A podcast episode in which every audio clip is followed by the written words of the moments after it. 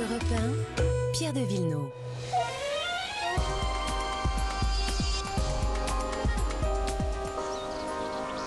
C'est un amoureux de la nature, il s'occupe des fleurs, mais pas que. Bonjour Laurent Cabrol. Salut Pierre. Eh bien oui, parce que ce week-end, voici une grande opération dans nos jardins, dans nos forêts peut-être aussi. La, la Ligue de protection des oiseaux, mais aussi le Muséum d'histoire naturelle nous demande de compter les oiseaux, tiens. Ouais, bah c'est paraît curieux, hein, mais c'est vrai que les scientifiques, lorsqu'ils comptent les oiseaux, ils sont quelques centaines. Mm. Là, vous avez quelques milliers de gens qui vont compter les oiseaux, Eh oui. à la fois depuis hier et aujourd'hui.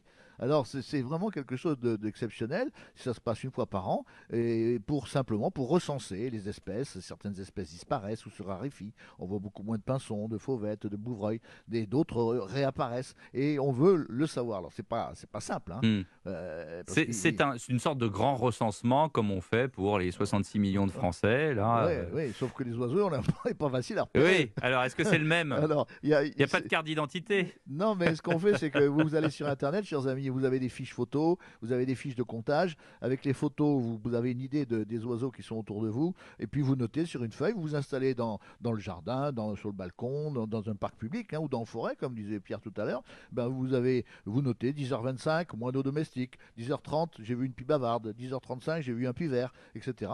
Et vous envoyez tout cela donc par Internet euh, à, à la LPO qui, elle, va bien. recenser. C'est c'est une belle, belle idée. C'est bien pour les enfants aussi, pour leur dire, pour leur apprendre les, les- les différents oiseaux. Bien sûr, bien sûr. Euh, euh, comment, euh, qu- quel est le podium des, des oiseaux de, bah, justement, d'abord jardin. de jardin, oui. Oui, bah écoutez, a le moineau domestique est le plus présent. En général, il y en a 7 en moyenne dans un jardin d'une superficie de 500 mètres carrés. Il y en a 7, sept moineaux. Et après, la mésange bleue, la mésange charbonnière, le pinson, les tourneaux et les rouges-gorges. Si vous les observez aujourd'hui, vous avez des chances d'avoir un de ces oiseaux-là, puisqu'ils sont très présents dans nos jardins.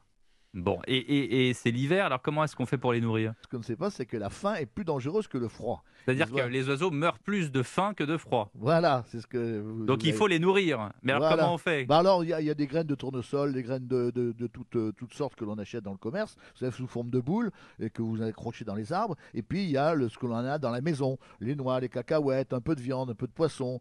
Pas de lait, surtout pas de lait. Hmm, Pas les restes de repas, parce qu'ils sont trop salés ou trop sucrés. D'accord. Et vous mettez la nourriture, attention, très important, jamais à la portée d'un chat. Vous l'avez Ah. compris, hein Ouais, bah oui. alors, si vous le mettez trop bas, c'est fini. hein. Donc, vous l'accrochez aux arbres, vous le mettez sur le balcon, vous le mettez sur un rebord de fenêtre, mais dans un endroit où il n'y a pas de chat. Et attention également euh, aux vitres, parce que les oiseaux, vous savez, ils arrivent trop, ils veulent, Trop ils vite. Voient, ils voient pas les vitres, ils arrivent trop vite, pouf, ils, ils butent dans, dans les Ouais, ils vitres. peuvent Alors, se faire mal. donc, pas près d'une vitre et surtout en altitude. Et puis, vous allez nourrir les oiseaux comme ça, qui ont faim et, et qui euh, ne peuvent pas se nourrir parce qu'il n'y a plus d'insectes à cette époque de l'année. Voilà. Merci Laurent Cabrol, tous à vos euh, jumelles, j'allais dire, et, euh, et justement pour repérer tous ces oiseaux. Et on a même la recette pour, euh, pour les nourrir. Merci beaucoup Laurent Cabrol, à la semaine prochaine.